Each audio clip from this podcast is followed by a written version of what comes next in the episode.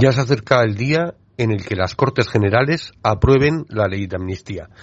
Para cualquier operador jurídico, esta ley le provoca una cierta frustración.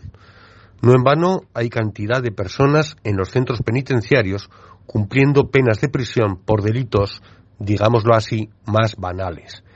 Un forcejeo para quitarle al repartidor una pizza a la cárcel. Que un migrante compra unas sudaderas falsificadas para venderla en las fiestas de tu pueblo, procedimiento penal y ojo con ir a la cárcel. ¿Que has echado marcha atrás con el coche y golpeas gravemente sin intención a alguien? Agárrate la que te puede caer.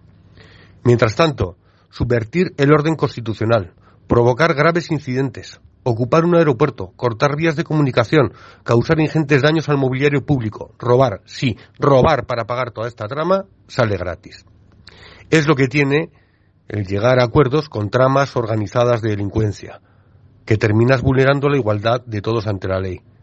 Y todo por conceder cosas esencialmente injustas, sean amnistías o beneficios penitenciarios.